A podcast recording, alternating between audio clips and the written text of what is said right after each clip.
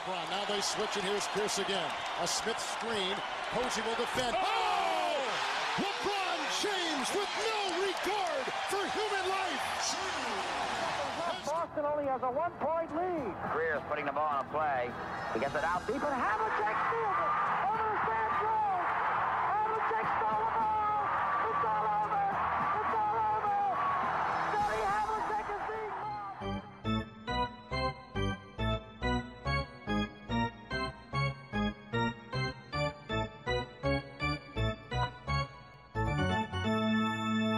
Olá, Quedas. Olá, Rui, tudo bem? Tudo bem? Quatro jogos, duas vitórias para cada lado, e eu diria que talvez este jogo 4 eh, em Milwaukee, o segundo em Milwaukee neste caso, terá sido o mais, eh, eu vou dizer, queria dizer interessante, mas vou dizer o mais disputado, até mais perto do fim até agora. Sim, eu acho que sim. Eu acho que foi de, um caso claro de os Bucks encontraram um pouco uma fórmula que resulta, voltaram a aplicá-la e os Suns desta vez estavam um pouco mais à espera dessa fórmula, né? E tinham um pouco mais de armas para repostar, mas ainda assim, eh, pronto, foi tudo foi tudo muito apertado e foi interessante as coisas que os Bucks, eu diria que isto foi um jogo em que, embora haja aqui muitos destaques ofensivos a fazer, a defesa dos Bucks foi, um, foi para, para mim o grande catalisador de, desta vitória apertada que foi que eles conseguiram. Achas que essa é a única justificação para numa equipa com oito jogadores em campo, eh, PJ Tucker não ter feito um único ponto, ser o único que não faz pontos, aliás, e deixa-me confirmar aqui rapidamente, foi o único dos 16 jogadores em campo nesta madrugada que não faz eh, um único ponto, mas que mesmo assim consegue ser um, um input minimamente positivo e, e não negativo? Uh, sim, sem dúvida. Ele, ele estava lá para uma missão e era tentar uh, usar o corpo e defender o melhor possível. Ontem, por acaso, até nem teve. Uh, estava a levar um pouco mais de faltas que o costume, chamemos-lhe assim. se bem que, vamos ser sinceros, ontem a única diferença é que lhe estavam a marcar as faltas que ele normalmente faz. E eu não acho, eu não acho necessariamente mal que deixem passar as outras, porque as pessoas passam-se muito com essa, com essa dualidade de critérios, mas eu acho que desde que seja aplicada a ambas as equipas, não me choca o conceito de quando o jogo é mais, a, é mais importante os árbitros tipo, deixarem certas coisas passar e portanto desse aspecto de coisas, mas, mas, mas, mas, o, mas o PJ Tucker ontem de facto não estava com sorte e será este o meu primeiro e último comentário em relação a árbitros eh, de ontem eh, em relação a ontem, mas eh, deve ser dito que o Devin Booker ontem fez um, um jogo incrível e teve alguns lançamentos até eh, nos últimos minutos em que quase pronto, tentava dar eh, os- manter os Suns na luta, mas teve muita sorte em manter-se em campo, porque ele teve um pouco minado por faltas o jogo todo e houve ali uma fase nos últimos 5 minutos do jogo em que ele fez umas, umas duas, três faltas claras para a sexta falta e foi sempre pronto, e teve um pouco o tratamento o star treatment, né? tipo na onda de ninguém quer ver este jogo saiu com o Devin Booker de fora, portanto vamos tentar arranjar uma maneira de o manter. Acho que é- houve muita loucura ontem no jogo e foi a única, a única coisa que eu apontaria aos árbitros foi mesmo pronto. O Devin Booker teve um bocadinho de sorte de se manter em campo. Mas de resto, eh, não acho. Acho que os árbitros não foram grande coisa, mas foram, não foram grande coisa para ambos os lados. Portanto, não há. Também não, não será por aí a justificação para o que aconteceu neste jogo para um lado ou para o outro. Já vamos mais eh, falar um bocadinho mais eh, detalhadamente sobre o Booker e sobre outros jogadores dos Uhum. Suns, mas vamos dar aqui prioridade aos Bucks, não só por jogar em casa, mas Sem também por dúvida. terem, terem sido o jogo. Os dois jogos anteriores foram muito marcados por, por aquilo que o Giannis conseguia fazer e provavelmente sem ele eh, os Bucks já não estariam aqui e com aquela recuperação fantástica depois da lesão que se chegou a temer que poderia ser uma lesão com paragem longa. Ontem eh, teve aquela saída muito precoce do jogo, o que até me deixou um bocado confuso se teria acontecido alguma coisa, até porque quando eu começo a ver o jogo ele já não está em campo, estou a ouvir nesse Exato. momento o comentador, não sei se é o Van Gundy ou é o Mark Jackson, a dizer, pois o Giannis volta a sair bastante cedo neste jogo e, o Chris Middleton, que para mim acaba por ser, uh, não vou dizer o maior destaque, mas talvez aqui a maior novidade, uh, não fez um início de jogo bastante bom. Parecia que ia ser mais do mesmo com o Giannis a, levar aqui para as costas e o Chris Middleton e o Drew Holiday um bocadinho abaixo, mas na verdade o Chris Middleton faz uma segunda parte, aliás, começa logo no segundo período uh, bastante bem, faz uma segunda parte espetacular, acaba com 40 pontos, 3 em 8 triplo, 15 em 33 lançamentos de campo, faz 43 minutos e provavelmente justifica, e justifica aqui no sentido de a equipa precisa de mais gente uh, para conseguir disputar esta final, porque não pode ser sempre o Giannis a fazer tudo, e o Janis não, não tendo estado mal, acho que aliás, faz um jogo até bastante bom, 26 pontos, 14 saltos, 8 assistências. Uh, o Drew Holiday, 4 em 20 lançamentos de campo, 5 triplos falhados. Portanto, com o Drew Holiday voltou a não se poder contar muito, mas o Chris Middleton assumiu aqui, calma lá que eu também estou aqui para ajudar.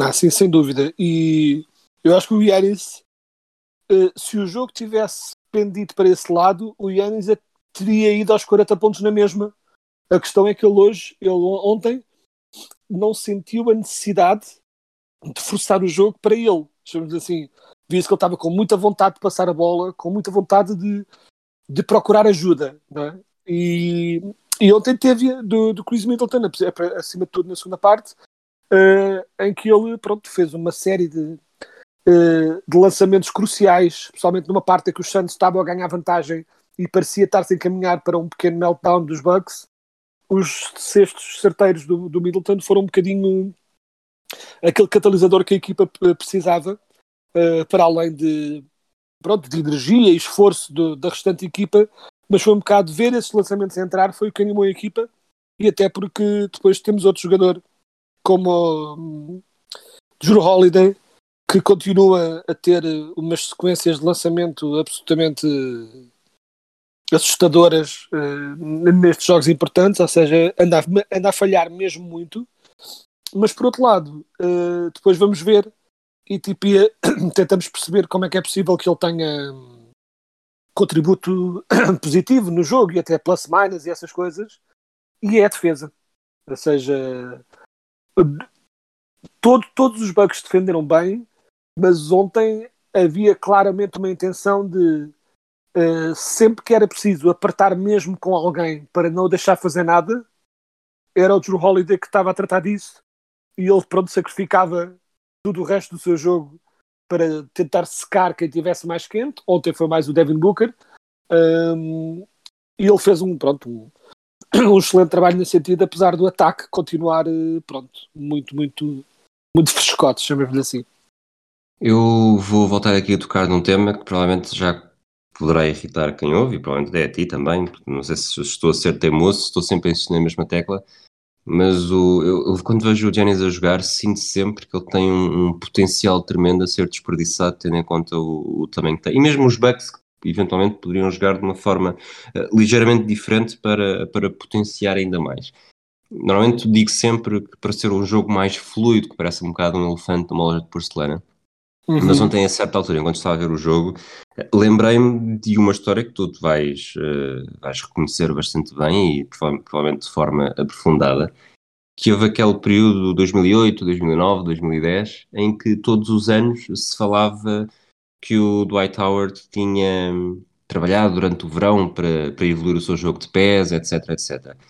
E a certa altura eu pensei, o que é que seria o Janis a jogar uh, mais perto do, do low post e com o jogo de pés do Kevin McHale. E foi Sim. uma visão, não do inferno, mas do, dos céus, porque ele, com aquele tamanho, com, com aquela uh, envergadura, se ele consegue ser muito mais letal, e não estou a dizer que ele não seja, atenção, o que me parece é que ele, uh, na transição, é, é de facto, é, é, praticamente imparável, apesar de parecer sempre que ali o, a linha que separa uma eventual falta ofensiva do sexto é bastante curta, mas em, em, ataque continuado não me parece ainda que seja o jogador mais temível, até porque Penin tem sempre a tendência de jogar muito fora. Se começar a jogar mais por dentro e, e tiver, uh, não vou dizer que seja necessariamente o Kevin McCall, mas uh, esse tipo de jogo evoluído, acho mesmo que estes Bucks eh, possam ser uh, completamente, não, dizer, vou dizer imparáveis, porque nenhuma equipa é de facto completamente imparável, mas muito mais difícil de travar e com, com as características físicas do Giannis a serem muito mais potenciadas. Eu acho que o jogo ofensivo do Giannis, eu acho que é importante ter uma coisa em conta. Claro que se ele tivesse o, o footwork do Kevin McHale, seria incrível. Tal como. Mas já que estamos por aí, também seria incrível ele ter o lançamento 3 do Steph Curry, não é? Exato. É, há muitas coisas que seria incrível ele ter. Uh, o que eu diria antes é, por exemplo, sobre uh, post moves e coisas, um dos, uma das grandes razões para a eventual queda do Dwight Howard como estrela que era foi exatamente ele tendo sido muito bom numa coisa não ter ficado, não ter decidido, uh, ou seja, melhorar essa coisa e quer tido, quer tido outra. Ou seja, o, o Dwight, Dwight Howard é um dos melhores rollmans no pick and roll que existia na liga. Mais ninguém era tão bom a fazer o bloqueio, cortar para o cesto, lançamento, afundando-se debaixo do cesto, garantido. Mas ele decidiu que queria ser o Akim Olajuwon.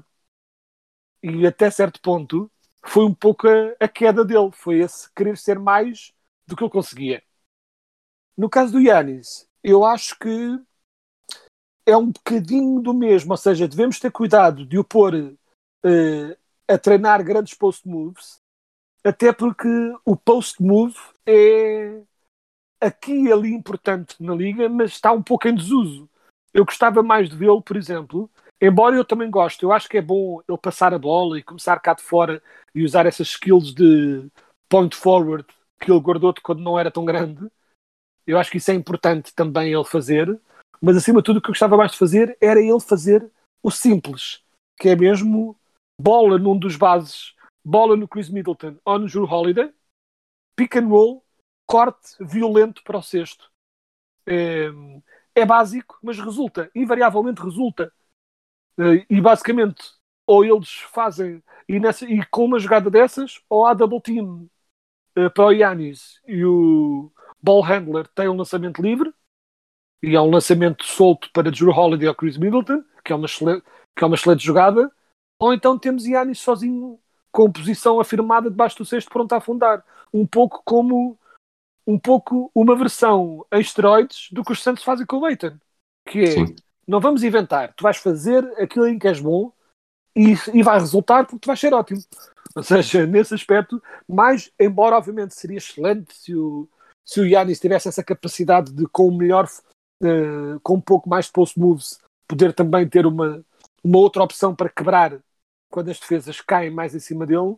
Mas acho que a melhor maneira de quebrar mesmo era nem sequer pensar em post scoring, no sentido de vamos lá ver os post moves deles, que por melhor que ele seja nos post moves, na NBA atual continua a ser um, um lançamento de eficiência dúbia. Hoje em dia na NBA o único jogador que é consistentemente eficiente com post moves à antiga é o Jokic, e o Jokic é um bicho um bocado é um bocadinho um jogador fora do molde, não é? de, diferente de todo o resto. Um, mas nesse aspecto é isso. Eu gostava mais de ver o Yannis a pegar naquesta coisa em que já é incrível e tornar-se ainda mais monstruoso, sendo que deve ser dito, o Yannis está a fazer os jogos incríveis. Ontem, apesar do, do Chris Middleton uh, ter uh, destacado pelos 40 pontos, ter tido um excelente jogo, continua a ser a equipa do Yannis. Defensivamente, o Yannis esteve incrível. Teve um bloco no Aiton, foi crucial e ajudou. Foi um dos grandes catalisadores para, para os Bucks arrancarem para a vitória. Um pouco à laia do, do famoso bloco né, do LeBron, Exato. Uh, nas outras finais. E, e, praticamente na mesma altura do jogo, foi ali um minuto e, e meio, mais segundo, menos segundo. É, foi muito. Houve muitos, houve muitos, paralelos nessas jogadas e de facto catalisou a equipa. E deve ser dito, uh, neste momento, como explicar? Uh, claro que vamos, da maneira que o jogo está a correr e se as exibições se mantiverem na média geral em que estão, se os Santos forem campeões, o Chris Paul é um MVP, se os Bucks forem campeões, o Yannis é um MVP. Pronto, né? tipo, é... não há grande forma de fugir aos dois, apesar do jogo mau do Chris Paul ontem, que foi o primeiro jogo mau do final, mas foi claramente mau, teve turnovers estranhos, teve mesmo um jogo, um jogo uh, genuinamente fraco ontem. mas no cômputo geral da cena, se, se os Santos forem campeões, ele será o MVP. Agora, vamos dizer que, as- que a Series terminava agora, que não havia mais jogos, e não se atribuía campeão, mas atribuía-se Finals MVP, é claramente o Yannis. Sim. né? Tipo, clarissimamente. Eu não acho que o Yannis esteja a ser tão superior ao ponto de justificar ser o primeiro desde o Jerry West a ser o Finals MVP numa equipa que perdeu, se for o caso de perderem. Né? Tipo, acho que se não aconteceu com o LeBron Em 2015. em 2015, será complicado que façam com o Yannis. Exato. Mas neste momento, com tudo empatado, o Yannis está claramente a ser o Finals MVP neste momento, uh, seguido de perto né, pelo Chris Paul. Uh, ou seja, eh, só mostra o talento que ele tem, que estamos a ver um jogador um, a ser o claro Finals MVP numa final, né? Uh, ainda por cima nas suas primeiras finais, em que se poderia eventualmente pensar que pudesse haver algum, é? tipo, algum nervosismo de estar ali, pronto, com a meta tão perto e coisa e tal. Não tem tido nada disso. Até tem estado melhor nos lances livres e tudo. Um pouco mais rápido. E, e a questão é que o potencial dele é tão grande que mesmo quando ele está a ser o melhor jogador numa series na final, nós não conseguimos deixar de pensar pois, mas se ele fizesse isto desta forma, isto era melhor ainda. É estranho. Ou seja, só mostra o jogador que ele é, que é, mesmo com só apenas, vamos dizer, 80, 90% do seu potencial retirado, isto já é o que ele consegue fazer. O que não seria se ele capitalizasse em tudo o que mostra. Pronto, é. Ou seja, eu vejo estas críticas mais como um, sinal da qualidade do Yannis do que necessariamente uma crítica ao jogo, aos jogos que ele tem feito. Bem, tu acabaste por responder à última pergunta que eu tinha para ver sobre os Bucks e, e portanto, vamos avançar já para os Suns. Parece que, que, sentiste exatamente aquilo que eu ia dizer, que é, é exatamente, só para, para, reforçar, aquilo que nós estamos a fazer aqui não é estar a criticar o Yannis, é estar a pensar, ele já sendo muito bom, ainda tem essa capacidade de, com, com pequenos ajustes, ser ainda mais imparável. Exato. Por falar em imparável, o Devin Booker ontem uh, faz 42 pontos, uh, não faz nenhum triplo, uh, tenta 3. Eu acho os lançamentos triplo do Devin Booker nesta final têm estado bastante irregulares, para não lhe chamar outra coisa. Foi, sem sombra de dúvida, o grande, a grande arma ofensiva dos Suns ontem. Como disseste, o Chris Paul fez turnovers estranhos e mesmo invulgares no sentido de o Chris Paul não faz necessariamente são, são erros são mais do jogador do base moderno em que vai para debaixo do cesto uh, e depois salta sem perceber exatamente o que é que vai fazer à bola pelo menos dois ou três turnovers dessa forma. Uh, ele termina com 10 pontos, uh, 7 assistências 5 turnovers, o que o, o rácio não é nada bom. O John Ayton tendo feito 17 ressaltos o que também se percebe tendo em conta o, o tipo de concorrência que vai tendo em campo Uh, fez apenas 6 pontos, também não foi grande contributo nesse aspecto. Portanto, ontem foi um bocadinho os Suns a fazerem de Bucks, em que só houve uma estrela a dar alguma coisa e de resto um contributo aqui e ali. O Jay Crowder teve bem, uh, aliás, não foi pelo Jay Crowder que a equipa não que a equipa perdeu. O Bridges voltou a estar num jogo fora uh, abaixo do que fez nos dois primeiros jogos e temos a série completamente relançada e lá está, se as equipas em casa continuam a ganhar, para já temos um jogo 6 garantido e não sei se nós estamos mesmo numa trajetória em que o jogo 7 já se vê bastante, com alguma uh, clareza uh, ali ao fundo. A única razão porque eu não digo que isto é garantidamente um jogo 7 é porque como né, se os jogos são muito apertados é difícil uh, é difícil antever runs no momento, não é? Tipo, nós podemos, né, se os jogos estão muito apertados, os Santos podem ganhar o próximo e depois os Bucks estarem a ganhar o outro, mas estão a ganhar só por dois pontos e de repente o Chris Paul ou o Devin Booker mandam uma bolacha do meio campo e, e, são campeões. Ou seja, né, se os jogos são apertados é difícil prever exatamente uh, vai acontecer isto e depois vai acontecer aquilo, mas eu acho que dito isso, está-se claramente a encaminhar para, para um jogo 7. Uh, tipo, é, é, claramente para onde isso está. Depois, ontem, sobre os jogadores, tipo, à parte, por exemplo, o Chris Paul teve manifestamente fraco, acima de tudo, abaixo do nível que reconhecemos. Uh, não só os tais turnovers estranhos em que ele Porque uma coisa é a defesa, ou, por exemplo, houve uma, houve uma perda de bola que ele teve que simplesmente foi uma grande jogada do Drew Holiday a adivinhar a intenção de passe e a roubar. Mas há outras em que ele literalmente metia-se sem plano em certas zonas, que é muito pouco comum no Chris Paul. Uh, e acima de tudo também o mid-range não estava a entrar. Ele teve muitas vezes, conseguiu através do drible ganhar aquela posição que ele gosta naquele no mid-range né, para o lado, tipo caminhando, desviando para o lado direito de diagonal e lançando em fadeaway e falhou constantemente. Que é um lançamento que, não sendo muito eficiente à luz da, das regras né, tipo da, da, da NBA moderna, é muito eficiente para ele e ontem não foi.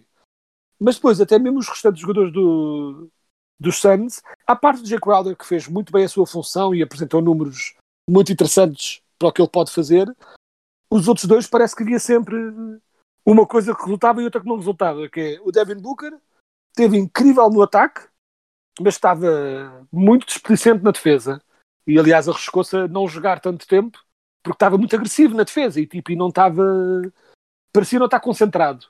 Uh, apesar do ataque estar muito bom, ele depois na defesa estava um bocadinho all over the place e via-se claramente que ele entrou neste jogo com aquela garra toda para se redimir do jogo 3 e essa energia tanto deu em 42 pontos como deu em faltas atrás de faltas. Foi um bocadinho o yin e o yang dessa força anímica, chamamos-lhe assim.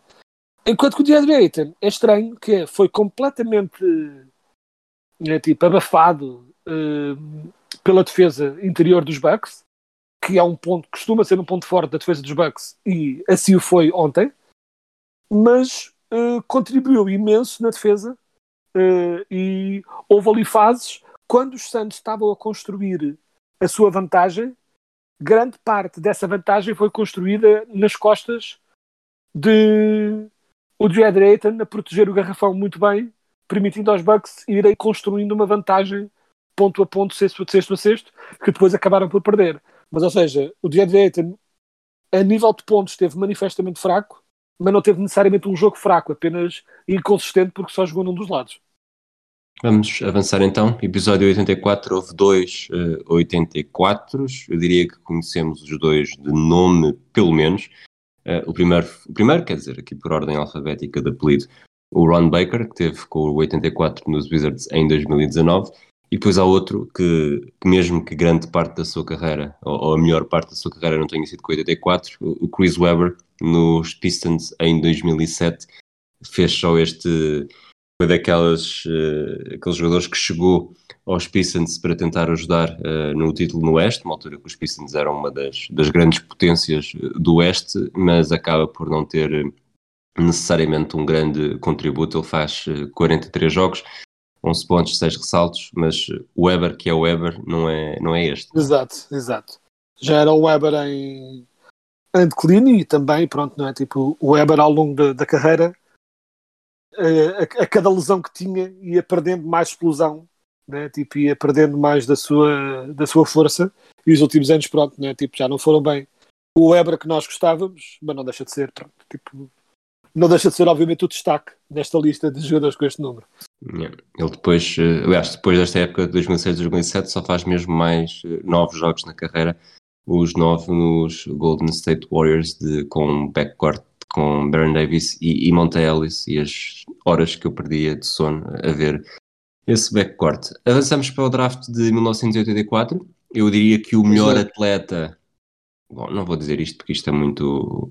O melhor atleta olímpico é claramente o, o Carl Lewis, que é escolhido Exato. muito, muito, muito lá para trás. Uh, nem sequer tenho aqui a lista, nem sequer, nem sequer me aparece aqui, mas sei que ele foi escolhido nesta, nesta altura. De resto, temos aqui uma primeira uma primeira ronda de sonho, o Akim Olajuwon. Aliás, nós temos, andamos a falar deste draft há, há semanas. Primeira escolha, Akim Olajuwon. Segunda, Sam Bowie. Terceira, Michael Jordan. Depois temos também, entre outros, uh, Charles Barkley, o John Stockton na 16 uh, Temos o Oscar Schmidt, o melhor jogador brasileiro da história, diria eu, pelo menos a nível de pelo que fez com a seleção na sexta ronda, a centésima, trigésima primeira escolha. Eu nem me lembro se ele chega de facto a, ter algum impacto minimamente positivo na NBA, mas sei que ainda tem bastante recordes de. Acho que ainda é o melhor marcador de sempre de, de mundiais, não apenas pelo Brasil, mas de todas as seleções. De qualquer das formas, é, é difícil fugir àquilo que nós já temos estado a falar nas últimas semanas, a comparar com o Trae Young e o Luka Doncic. Este topo de draft foi provavelmente, se não o melhor de sempre, uh, provavelmente ali em linha com o de 2003. Sim, eh, eu acho que eh, nestas discussões depois há sempre também o, o de Kobe e Iverson que é metido ao barulho, mas eu acho que o grande debate é entre este e o 2003.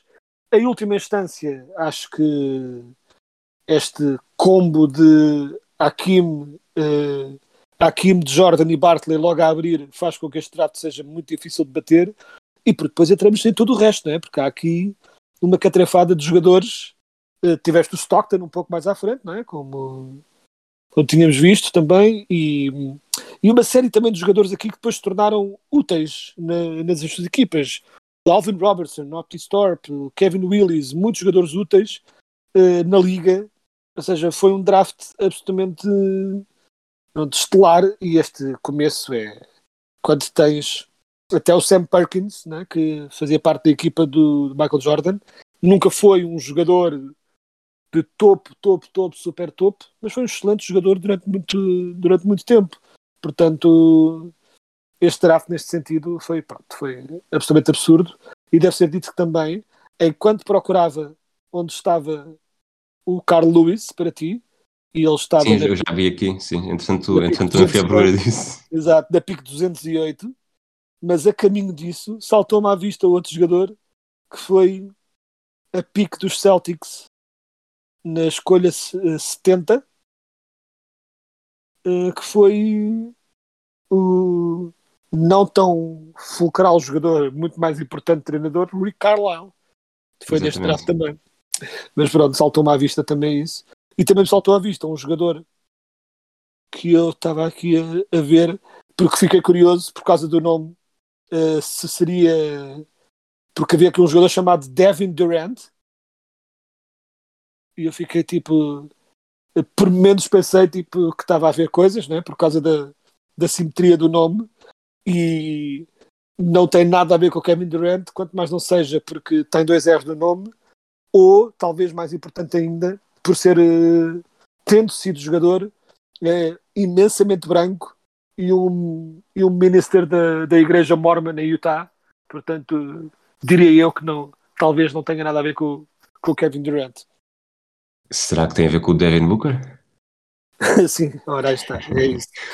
o, já agora, o Carl Lewis foi escolhido antes dos Jogos Olímpicos e depois ele ganha, ganha quatro medalhas, imita o Jesse Owens em Los Angeles 84 e neste ano ele não só ganha essas quatro medalhas, é selecionado pelos Bulls e também é selecionado pelos Dallas Cowboys para, no draft da NFL, portanto era aqui um, a grande figura, não porque se achava que ia fazer alguma coisa na NBA ou no futebol americano, mas por ser de facto um atleta que, que estava a chamar a atenção de toda a gente. É, eu acho que eles queriam todos beber dessa popularidade, né? tipo, todos queriam dizer que tinham a possibilidade de ter o Carl Lewis. Exatamente. Era, a estrela do desporto norte-americano na altura.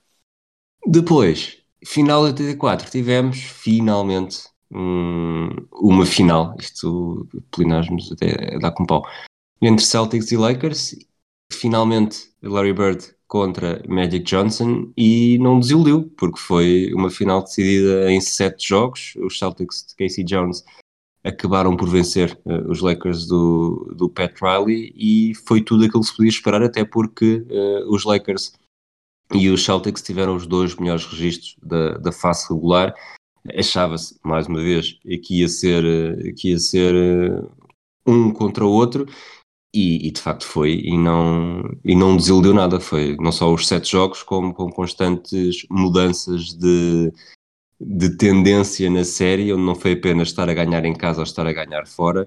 E, e há pouco, há pouco para dizer quando estas finais de 84, provavelmente, já tendo havido outro, outro jogo de 7 em 2010, mas estas 84 provavelmente foram, uh, se não a melhor, uma das melhores entre estas duas equipas.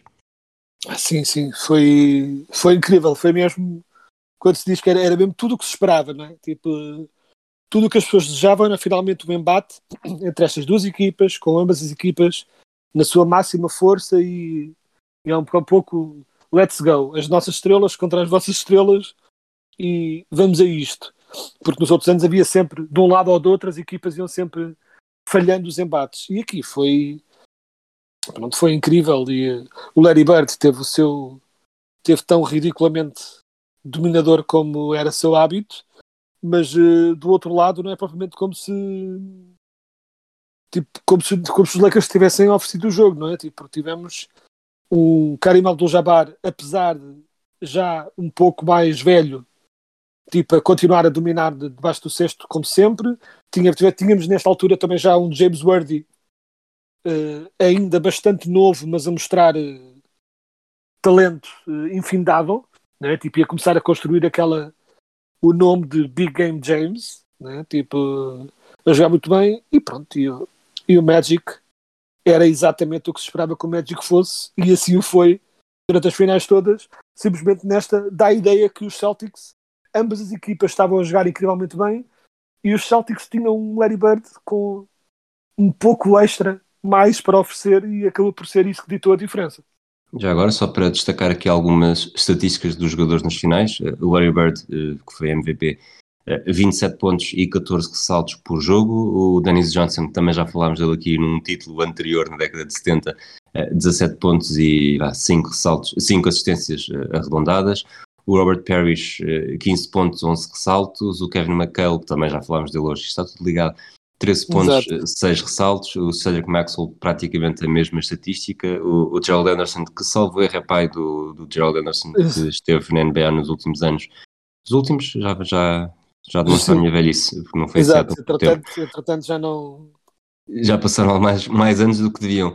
Uh, Danny Ainge também está nesta série, mas uh, com, com, pouco contributo, 6 pontos, 2 assistências. E do lado dos Lakers, Karim Abdul-Jabbar, 26 pontos, 8 ressaltos. O James Worthy, 22 pontos. O Magic Johnson, 18 pontos, uh, quase 14 assistências. portanto, tínhamos aqui as estrelas todas. houve mais duas finais entre os Celtics e os Lakers nesta década. Nenhuma delas foi a sétimo jogo. Eu sei que esta, vou, vou reconfirmar enquanto estou a dizer, eu vou dizer que esta foi a única que os Celtics ganharam aos Lakers nesta década. Aliás, eh, eu acho que até, há, até 2010 uh, eh, estas foram mesmo as, as únicas duas que os Lakers ganharam aos Celtics na final, mas as duas vitórias dos Lakers foram em seis jogos e este foi mesmo o único jogo 7 até 2010. É. E em 2010, apesar de ter sido, um, um, sido em sete jogos, não me pareceu que tenha sido a mais espetacular de sempre, até porque de alguma forma, tanto uma como a outra não eram uh, claramente favoritos para lá chegar, apesar de depois os jogos não terem sido necessariamente maus, mas uh, não tendo visto esta final de 84, uh, é difícil não pôr a final de 84 bastante acima até de, de 2010.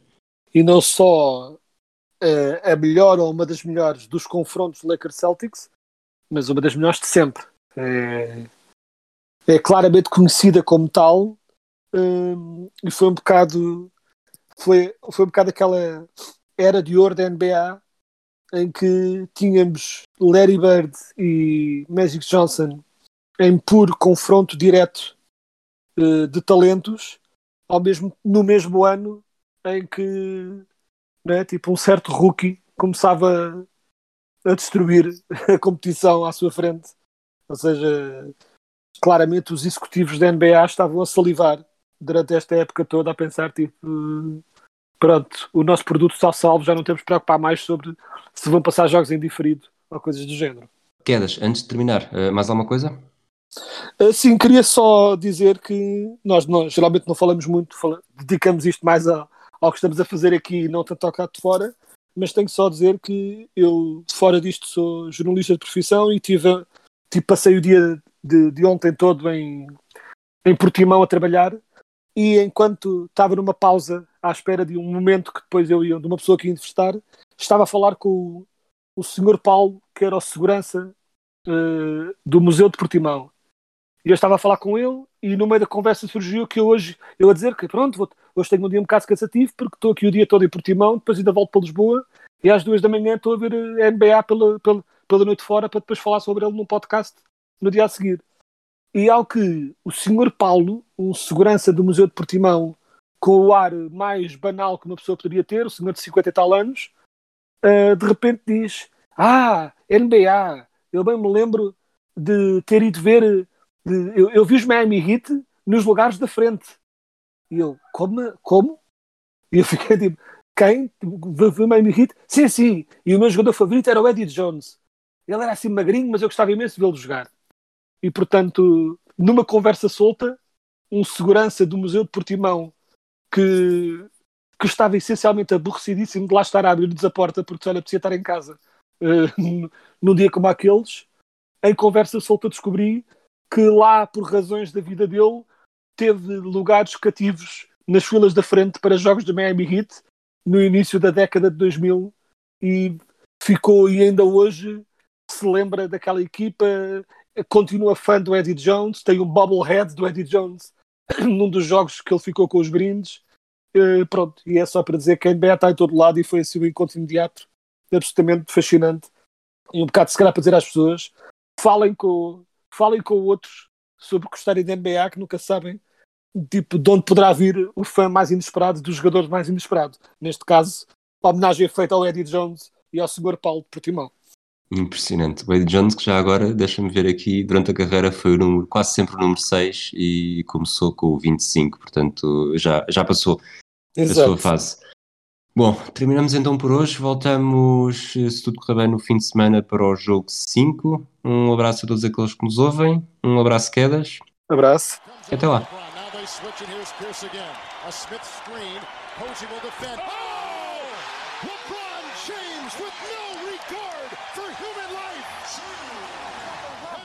Only has a one-point lead. Greer's putting the ball on a play. He gets it out deep, and Havlicek steals it.